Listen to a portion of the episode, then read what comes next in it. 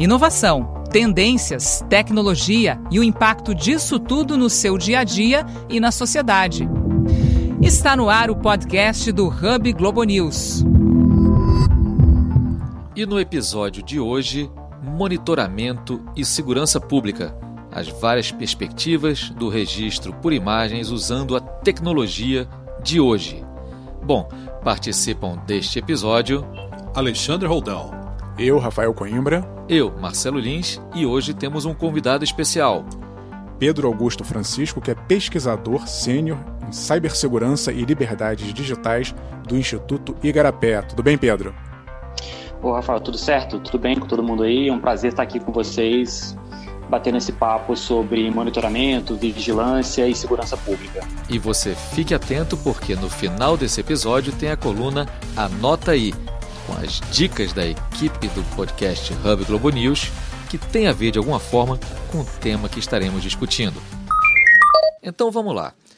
Vocês devem ter visto aí nos telejornais, em jornais, pelas redes sociais, nos últimos dias, de novo, o Brasil voltou a discutir o monitoramento da atividade policial por alguns episódios alguns mais banais, outros menos, mas teve o caso da grávida agredida em São José do Rio Preto, São Paulo, teve o caso de um rapaz agredido numa abordagem policial em Salvador, mas teve também circulando pelas redes imagens feitas de atuações de policiais militares ajudando o bebê engasgado, policiais militares em várias atividades. Ou seja, cada dia mais, seja com câmeras do cidadão, no caso, com a proliferação dos smartphones, ou câmeras da própria polícia, que pode ser smartphone também, ou então aquelas outras muito utilizadas nos Estados Unidos e alguns países europeus, as chamadas câmeras corporais, que os policiais, em alguns casos, são obrigados a usar, a gente tem tido cada vez mais registro de atividade policial. Ao mesmo tempo, tem pesquisa mostrando um aumento de casos de violência policial em São Paulo. A gente tem tido mais acesso a esse tipo de caso. Então fica aí várias questões para a gente debater.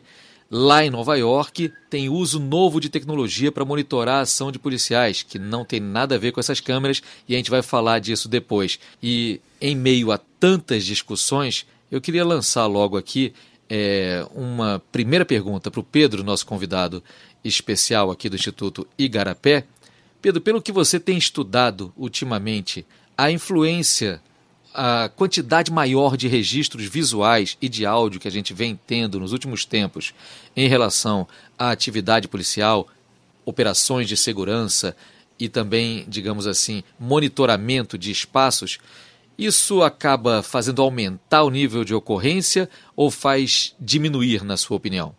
Bom, essa é uma pergunta muito interessante. É, sempre que a gente tem um incremento em tecnologias ou técnicas que nos permite registrar ou conhecer, conhecer melhor uma situação, e aí eu não estou falando especificamente só de câmeras, né? estou falando sobre é, qualquer tipo de coleta ou registro de dados, seja uma, uma forma nova de pesquisar, seja um, um censo mais aprimorado, seja um sistema de denúncias mais é, mais eficiente, a gente é, espera que exista um aumento de registros de coisas que sempre estiveram lá, mas que não necessariamente eram registradas.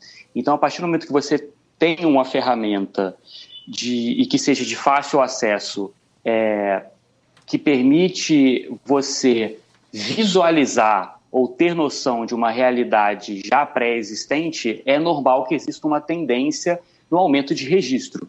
É, e aí, cada caso vai ser um caso. É necessário se é, mergulhar nesses dados, mergulhar nessa informação para ver se de fato a gente está falando de uma situação é, nova, específica de um, de um, determinado contexto, ou se a gente está falando de uma realidade que sempre esteve presente, mas que se tornou mais palpável, mais concreta a partir do acesso da tecnologia. Olhando para a experiência de outros países, é, a gente ainda está engateando um pouco no uso dessas tecnologias. E aí você fala que quanto mais câmeras, aumenta o número de registros. Olhando um pouco mais à frente, e aí se utilizando da experiência lá de fora, o uso dessas câmeras inibe ou não, não faz diferença no uso, na, na questão da violência? Olha, existe pouco, é, pouca evidência empírica é, muito concreta para a gente dizer que há de fato uma inibição. É, sem sombra de dúvida, que há um efeito aí é, dissuasório, né? Então, o fato de você saber que existem determinadas câmeras ou, determina, ou que existe um monitoramento constante naquela região, em determinado espaço, pode fazer com que determinadas ações criminosas ou ações ilícitas não sejam cometidas. Porém, é, é importante salientar que não é um mero monitoramento que faz com que esse tipo de, de ato seja inibido. A gente precisa é, sempre é, lembrar que o que o crime é um, é um, é um fenômeno muito complexo, né? mas é, o que muitas vezes faz com que exista uma diminuição dessa de uma mancha criminal, por exemplo, é de fato uma resposta rápida da, da, da, da polícia ou das forças responsáveis por fazer e garantir a segurança daquele local. Então, assim, é importante que esse, que qualquer sistema de monitoramento seja integrado dentro de um protocolo que permita uma resposta eficiente, uma mobilização eficiente de agentes humanos. É, isso, isso que o Pedro está falando é muito interessante, porque o que a gente observou nos últimos anos é uma explosão de câmeras. Tem câmera em qualquer lugar, seja na casa, no estabelecimento comercial e na mão do próprio cidadão. Hoje, qualquer smartphone tem uma câmera, algumas com mais qualidade, mas uh, tem câmera. E aí tem a ação do cidadão de ir ali como se fosse uma arma mesmo e filmar e denunciar determinados crimes ou ações irregulares. É só para a gente separar, porque uhum. quando a gente fala de câmera. E aí eu queria entrar nessa, nessa discussão. Do ponto de vista do cidadão, vale a pena? É, isso inibe, quer dizer, um, alguém que está cometendo um crime, seja um bandido ou um policial agindo irregularmente, ele saber que tem pessoas ali denunciando, mais do que filmando, denunciando, eu acho que isso de alguma maneira acaba inibindo. E mais do que filmando, é, é essa explosão da compartilhamento por redes sociais, né? Fora isso, a, internet ainda ajuda esse tipo de compartilhamento, né? Pois é, é porque hoje em dia o cidadão está monitorando muitas vezes a atividade policial. Mesmo antes da ocorrência de algum crime, o cidadão tem o direito né, e tem a possibilidade, mais do que tudo hoje em dia, de monitorar a atividade policial.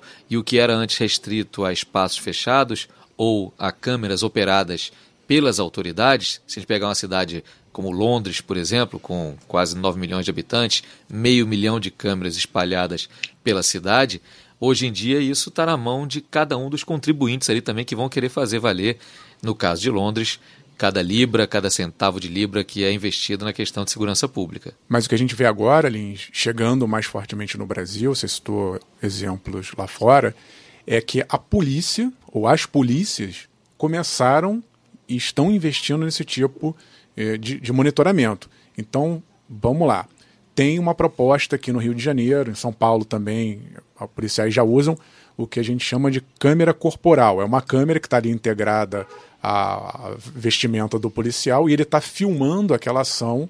É, aqui, por exemplo, no Rio, tem uma ideia de que eles não possam apagar, porque também tem isso, não adianta a pessoa filmar e depois manipular aquele, aquele arquivo. Agora, se ele não puder manipular isso, eventualmente, se precisar de investigar o que aconteceu de fato, eu acho que é positivo tanto para o policial que está agindo corretamente, quanto para o cidadão. Você concorda, Pedro?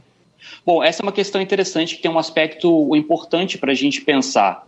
É uma, é uma, reflexão que cabe a qualquer tipo de tecnologia, mas é especificamente com relação à tecnologia de vigilância, ela tem um peso maior. Uma tecnologia ela não age sozinha, né? ela precisa de outros elementos para a gente pensar sobre como ela vai, vai funcionar na prática, que envolve o objeto, o aparato, a tecnologia em si, mas também é, pessoas e processos.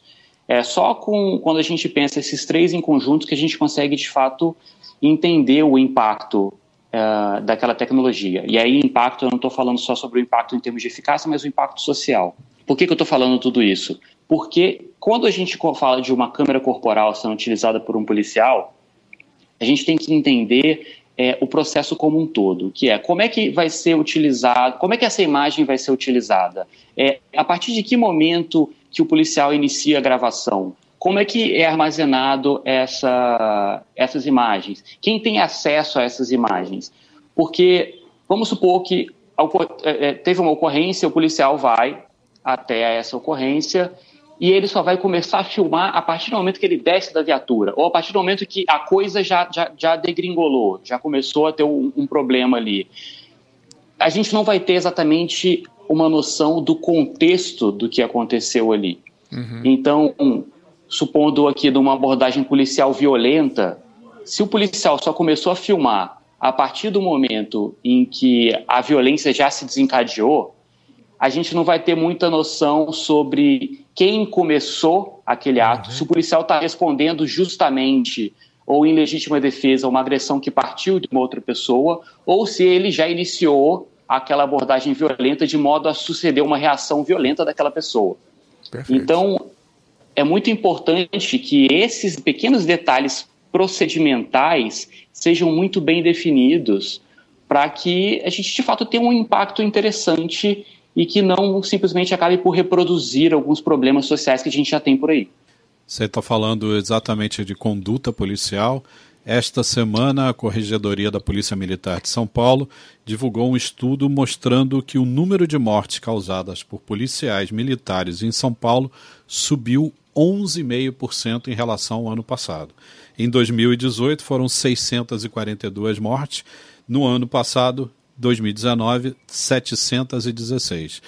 Essa é uma tendência que tende a aumentar, segundo os estudos deles, mas também remete ao que você falou um pouco no início da nossa conversa.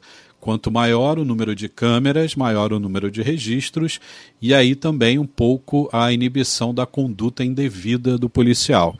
É, eu queria te perguntar, fora da câmera corporal, da câmera usada pela polícia ou da próprio celular usado pelo cidadão, como é que é essa rede informal de câmeras de circuito interno que são espalhadas pela cidade. É a câmera da padaria, a câmera que tem no estabelecimento comercial. Como é que é o uso disso, até na, no uso de investigações da própria polícia? Bom, é, esse foi a partir do momento que a gente começou a ter uma profusão de câmeras sendo colocadas em estabelecimentos comerciais, em estabelecimentos privados, já houve essa percepção por parte das forças de segurança que era possível acessar isso como um instrumento para investigação policial.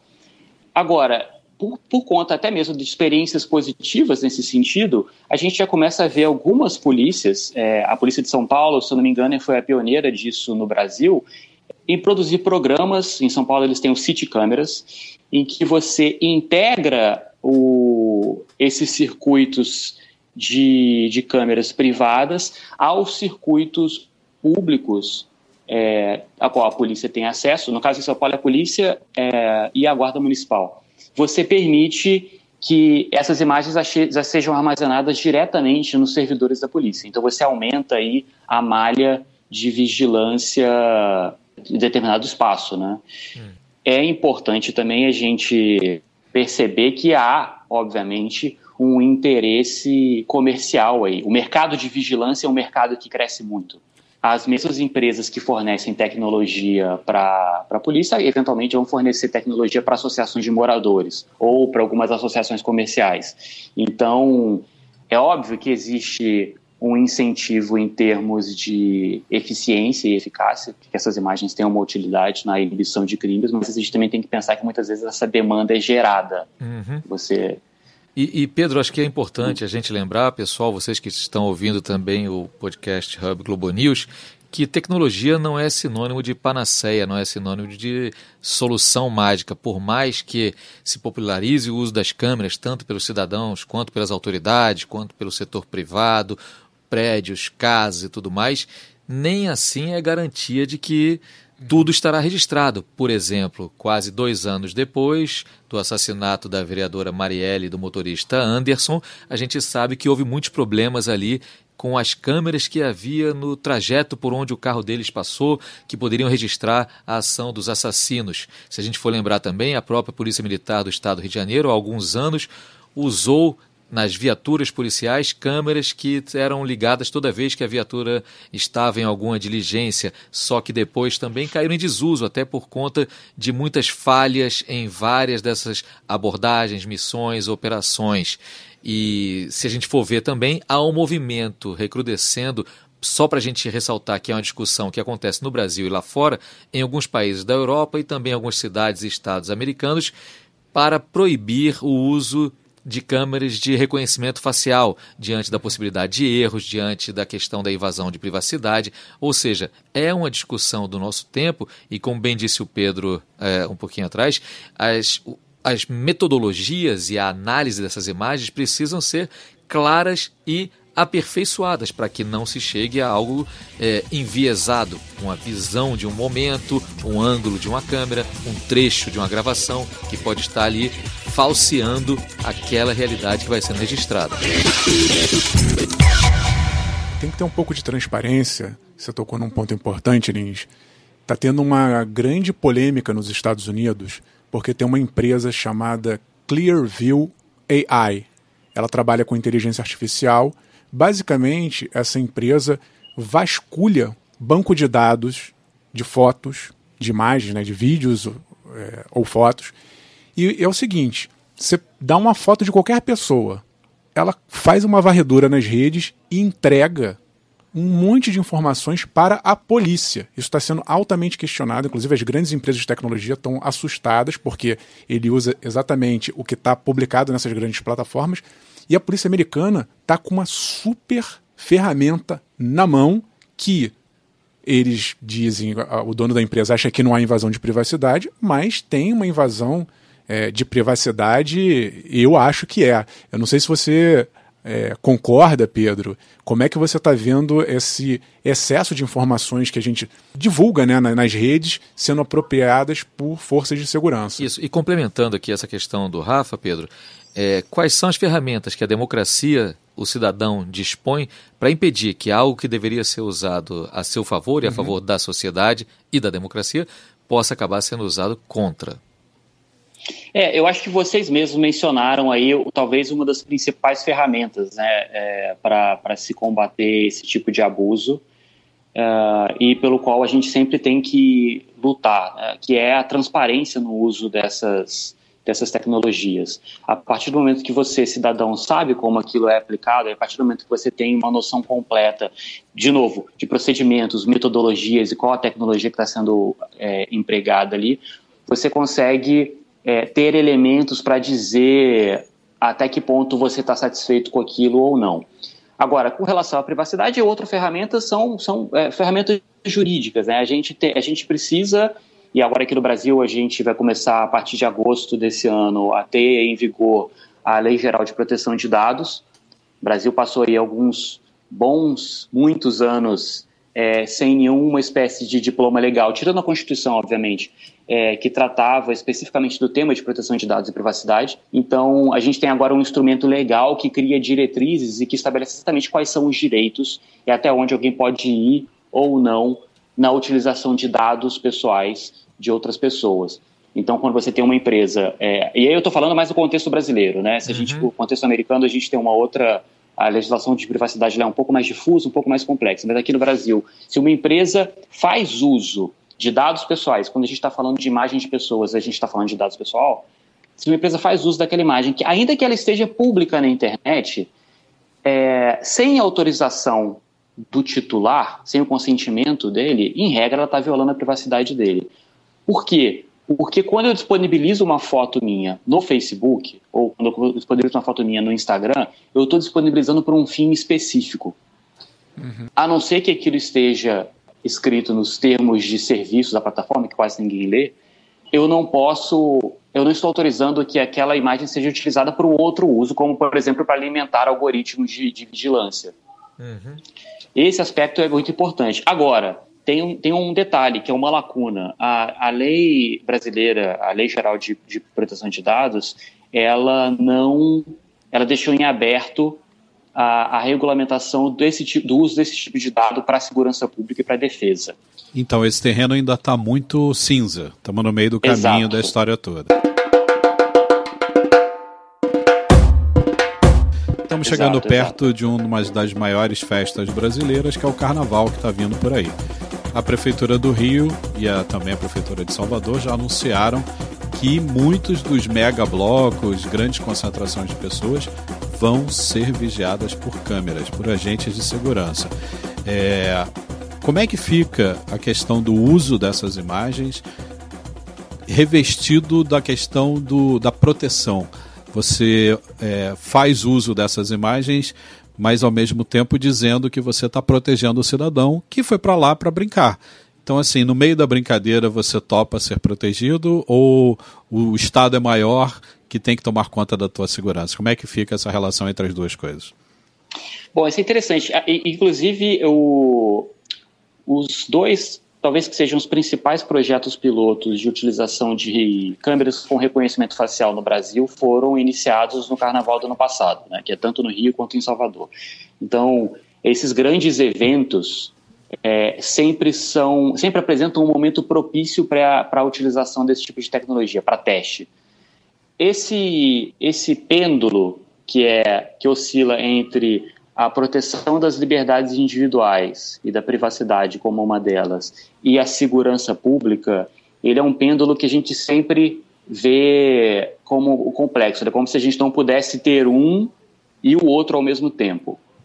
E quando a gente é, pensa em, em, leis, como estava mencionando a Lei Geral de, de Proteção de Dados, eu acho que essas leis elas tentam dar um pouco, é, pelo menos do aspecto principiológico, uma espécie de equilíbrio. Então, óbvio, você pode é, gravar pessoas que estão numa aglomeração pública, numa via pública, para garantir a segurança ali? Eu penso que sim, penso que isso é razoável de se pensar. Agora, o tipo de uso que eu vou fazer dessa imagem posteriormente, o tipo de análise que eu vou fazer, é o que precisa ser cuidadoso, é o que a gente precisa pensar para verificar se vai ter alguma espécie de abuso ou não. Ou seja, se o evento acabou tudo bem, que as imagens não precisem ser guardadas e usadas a posteriori. Né? Pedro, eu sei que você é especialista em drones, tem estudos nessa área, e essa semana eu vi um vídeo que eu achei assustador que era a polícia chinesa usando um drone para pedir é, para que as pessoas voltassem para suas casas por conta do novo coronavírus.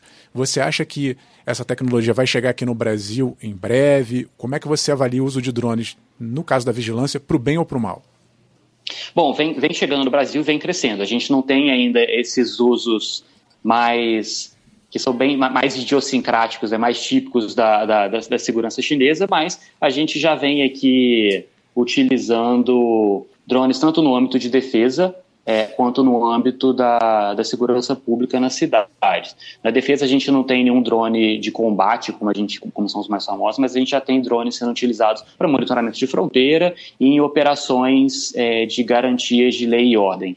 E a gente vê cada vez mais polícias empregando esse tipo de tecnologia. Bom, é, é, é inegável que o, que o drone ele tem uma série de aspectos positivos quando antes você precisava operar um helicóptero para fazer o monitoramento de determinadas áreas. E aí não estou falando nem só é, é, segurança especificamente, mas você pode pensar, por exemplo, para resgate, é, para monitoramento de danos ambientais. Você é muito mais custoso operar um helicóptero, você precisa de mais pessoas para operar aquele helicóptero, você coloca é, bem ou mal pessoas numa situação de, de, de, de risco, dependendo do tipo de operação que vai ser feita. E com o drone, não. Com o drone você coloca uma tecnologia no ar que é mais segura e põe em menos riscos os operadores e, eventualmente, as pessoas que estão em solo. Agora, de novo, é, você tem ali um instrumento de vigilância que pode ser extremamente invasivo, porque ele não está limitado é, por questões espaciais. E aí eu volto naquele, naquele tripé que eu falei, que é preciso determinar não só a, questão da tecnologia, do aparato em si, você tem que pensar em processo e você tem que pensar em pessoas. Você precisa treinar pessoas para que elas saibam utilizar aquela tecnologia da maneira mais eficiente, sem abusos e que seja sustentável do ponto de vista dos direitos humanos. E também você precisa ter os processos muito bem delimitados para a aplicação dessa tecnologia. Quando ela vai ser empregada, como ela vai ser empregada, em que circunstâncias ela não pode ser empregada. E aí, assim, você consegue ter uma noção mais. Um, um emprego mais razoável, uma noção não, um emprego mais razoável e que seja mais inteligente desse aparato. Chegando aqui na reta final do nosso podcast Hub Globo News, eu queria só deixar uma curiosidade, só para a gente lembrar que essa discussão sobre monitoramento ela vem de longe. Na polícia de Nova York, ela vem, por exemplo, desde o século XIX. Foi a partir dos anos de 1800 que começaram a ser distribuído para essa força policial que nascia. Cada policial ganhava um bloquinho de notas.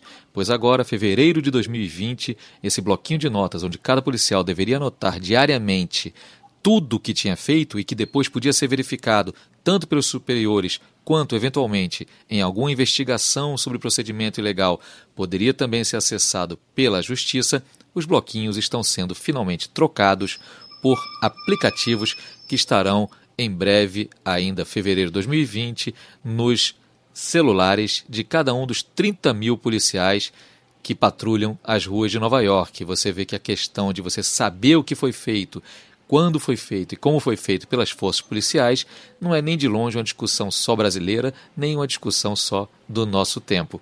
Eu queria agradecer muito a participação do nosso convidado Pedro Augusto Francisco, pesquisador sênior do Instituto Igarapé, pela participação. Pedro, valeu mesmo. Eu que agradeço, foi muito legal participar aqui, conversar sobre tecnologias e segurança pública. É sempre um prazer poder debater esses temas e tratar dessas questões mais, mais intrincadas e mais complexas. Né? A gente tem bastante coisa para pensar ainda sobre isso. E como prometido lá no início, vamos agora a uma rodada de dicas que de alguma forma tem a ver com o que a gente discutiu nesse episódio do Hub. Então, anota aí. Alexandre Roldão, sua dica de hoje. Olha, minha dica acabou ficando dentro do tema do podcast de hoje. Eu vou indicar um livro do jornalista americano Ta-Nehisi Coates. O Ta-Nehisi, ele publicou um livro muito interessante que se chama Entre o Mundo e Eu. Na verdade, é uma carta que ele escreveu para o filho dele. E aí, para quem não conhece o Ta-Nehisi, ele é negro, ativista da causa, é roteirista do Plantera Negra da Marvel, está muito imbuído da causa e ele tem um artigo muito interessante que mostra o uso da câmera. Só para falar do que a gente acabou de conversar aí no podcast, é a câmera usada na época do movimento do Black Lives Matter. É, vidas negras importam. Então, é, o Tanehisi defende que todo cidadão, independente de sua cor, mas principalmente ah, negros, tenham consciência de que carregam uma arma de proteção dentro do bolso. E esse, essa arma é o celular. Então ele incentiva que a câmera seja olhada como um objeto de defesa do cidadão contra o abuso da autoridade policial. Repetindo o nome do livro, Entre o Mundo e Eu, do Tanehisi Coach, jornalista americano. Perfeito. Rafa, tua dica? Já que a gente está falando de câmera, e um assunto que é recorrente aqui no Hub Globo News, eu queria dar uma sugestão de um aplicativo para que qualquer um possa testar deepfake, tecnologia que pode ser usada eventualmente para o mal, para nos enganar. No caso aqui é um deepfake de brincadeira, mas para a gente perceber como o avanço dessa tecnologia está tão rápido que agora cabe num simples aplicativo que você pode baixar. Chama Doublecat. Doublecat é um aplicativo. Você vai fazer uma selfie do seu rosto, ou você pode usar a foto de alguém, e ele vai transformar num GIF, num mini videozinho, o seu rosto atrelado ao rosto de algum astro de Hollywood, por exemplo. Tem filmes, séries, e é impressionante como ainda não é perfeito, mas essa tecnologia vem avançando e pode se tornar um risco pra gente. Você vai realizar o seu sonho de virar o Brad Pitt. Então. Já fiz, rapaz. Fiquei muito melhor do que o Brad Pitt. Bom, e a minha dica é um filme que não é novo, mas que é bastante atual. Filme de 1998, dirigido pelo Peter Weir, estrelado pelo Jim Carrey, O Show de Truman, dois pontos, O Show da Vida. Era um filme que tinha aí título e subtítulo. Show de Truman, antes mesmo das edições do BBB Brasil, já mostrava como seria uma produção aí que misturasse ficção e vida real, acompanhando a vida, no caso do protagonista vi vivido pelo Jim Carrey.